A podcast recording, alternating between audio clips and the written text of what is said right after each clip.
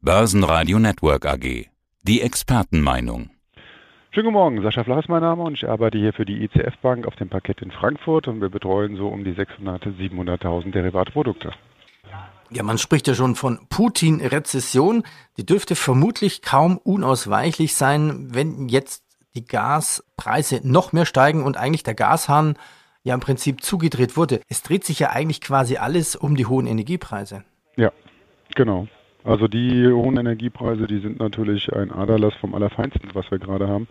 Und wir sind und auch die Wirtschaft ist dabei, unsere die Hausaufgaben zu machen, aber man muss halt auf der einen Seite auch sehen, dass unsere Wirtschaft schon durch unsere hohen Strompreise und Energiepreise eigentlich schon fit im Energiesparen ist. Ja, ich weiß nicht, wie viel man da noch rausholen kann, aber wir sind ja seit Jahr und Tag mit Energiespar-Weltmeister aufgrund unserer hohen Energiekosten.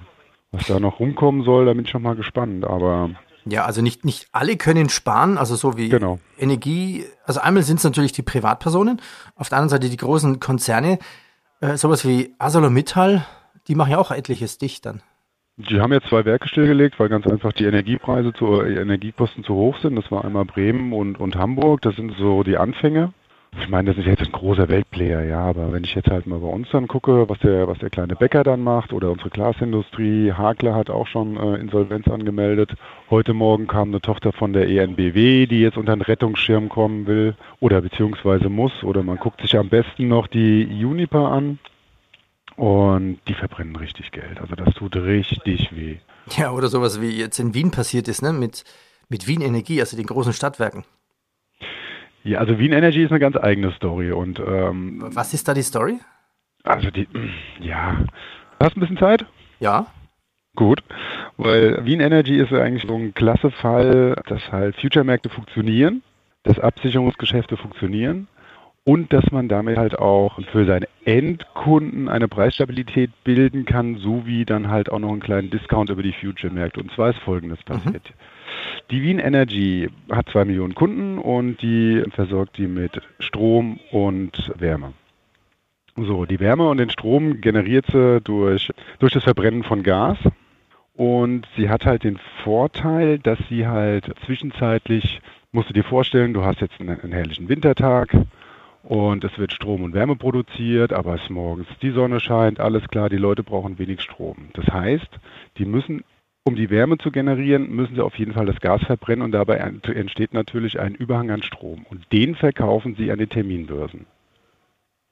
Und das haben die im Januar gemacht. Und normalerweise war historisch oder die letzten zehn Jahre der Strompreis immer zwischen 50, 60, 70, 80 Euro, mal bis zu 100. Und Anfang des Jahres, das war alles noch vor dem Krieg. Anfang des Jahres war das Ding dann halt mal bei 100 und dann haben sie sich gefreut, super. Sie verbrauchen nämlich, also sie generieren 100% Strom 100% Wärme. Die Wärme brauchen sie komplett und den Strom brauchen sie, Schätzung 50% von dem produzierten Strom brauchen sie nur übers Jahr. Ergo haben sie zwei, also eine Jahreslieferung Strom für in zwei Jahren verkauft. Mhm. Für ja? in zwei Jahren, also für in zwei Jahren müssen die Januar dann 2024. Genau, da müssen die dann liefern den Strom und haben natürlich dafür eine Marge gekriegt. Und an den Future-Märkten ist es ja so, ich bin ja nicht eins zu eins, sondern ich bin ja gehebelt. Das heißt, ich hinterlege eine Marge und die Marge dient dann als Sicherheit. Jetzt ist allerdings dann ab Februar der Strompreis so eklatant gestiegen, dass die Damen und Herren dann irgendwann mal einen Margin Call bekommen haben. Das, das heißt, heißt, es müssen. Das, das ist eine heißt, Aufforderung quasi? Ja gut, ja, eine, eine, sie müssen halt ihre ähm, Sicherheits, das ist ja dann eine Sicherheit, die bei der Eurex oder bei dem Future-Markt hinterlegt wird, mhm. bei dem Strommarkt und die muss ja dann gewährleisten, dass dementsprechend diese Kontrakte auch erfüllt werden können. Ja, also ein Margin Call ist ja eigentlich nur zum Schutz von den anderen Handelsteilnehmern, dass wenn das Ding aufgelöst werden muss oder da irgendwas passiert, dass jeder noch sein Geld bekommt. Und okay. deswegen mussten sie Liquidität nachschießen.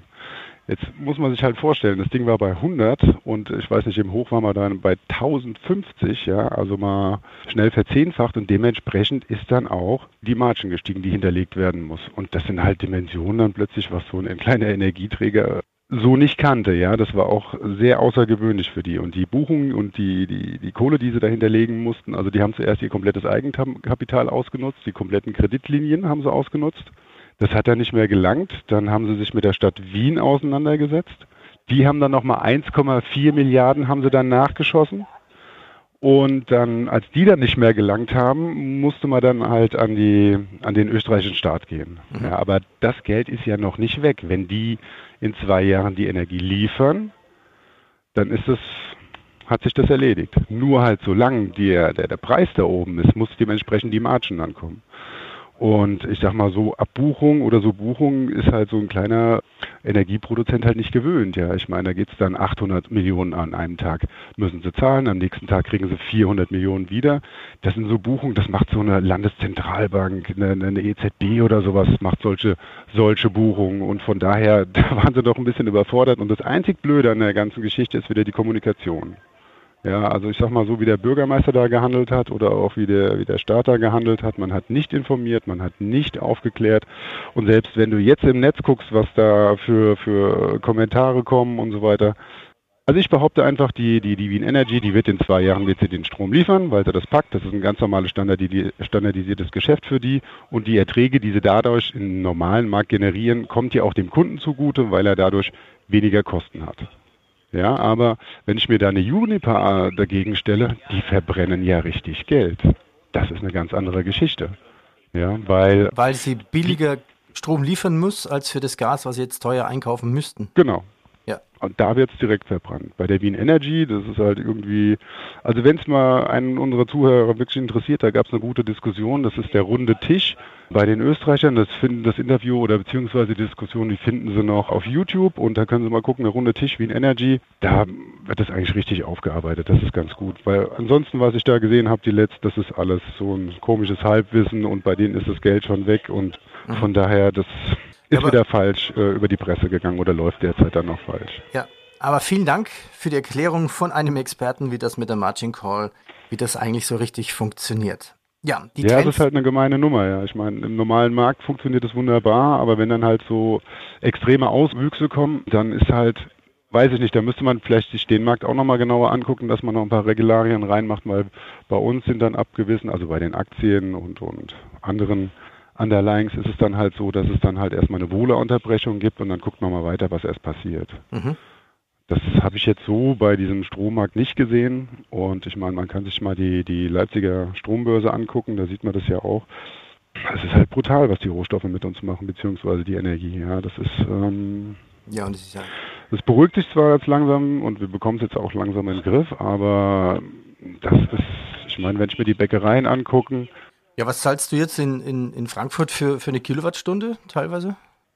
Das weiß ich jetzt nicht. Aber ich habe halt mal spaßeshalber letzte Woche versucht, einen Neuvertrag zu machen und dann habe ich mal so 5000 kW angegeben und okay. dann hat man mir mal eine 81,21 Cent rausgehalten. Da dachte ich schon, oh, 81? so kann ich jetzt auch.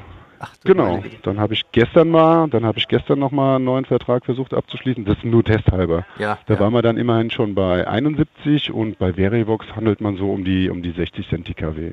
Ist das fast günstig? Nein, nein. Ach du meine Güte. Ja, ich sag mal, ab 80 Cent dann wird das äh, ähm, unerträglich. Ja, ich meine, Verdopplung, da werden wir anscheinend nicht drum rumkommen. Das wird schon heftig, aber alles drüber, mhm. das wirkt uns so dermaßen ab. Also das ist wirklich, stellenweise existenzbedrohend. Sascha, stimmt, ja. ich danke dir und auch nochmal Special Dank für die Erklärung mit Wien Energy. Ja, ich finde das halt sehr interessant, weil das wird halt auch, man muss halt einfach mal gucken, was, was die Presse jetzt draus macht oder auch äh, auf die Interessenvertreter.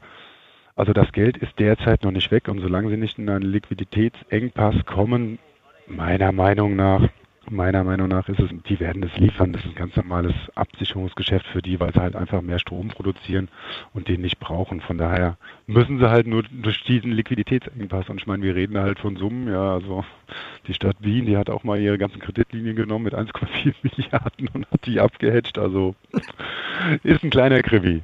Ja. Das kann ich wirklich bestätigen. Ist ein kleiner Krimi. Ich komme nämlich gerade vom Börsentag in Wien und da wurde das auch sehr heiß diskutiert. Sascha, ich danke dir. Danke. Danke. Das Börsenradio Nummer 1. Börsenradio Network AG. Hat Ihnen dieser Podcast der Wiener Börse gefallen? Dann lassen Sie es uns doch wissen und bewerten Sie unseren Podcast mit vollen fünf Sternen. Vielen Dank und bis zum nächsten Podcast. Alles rund um Börse.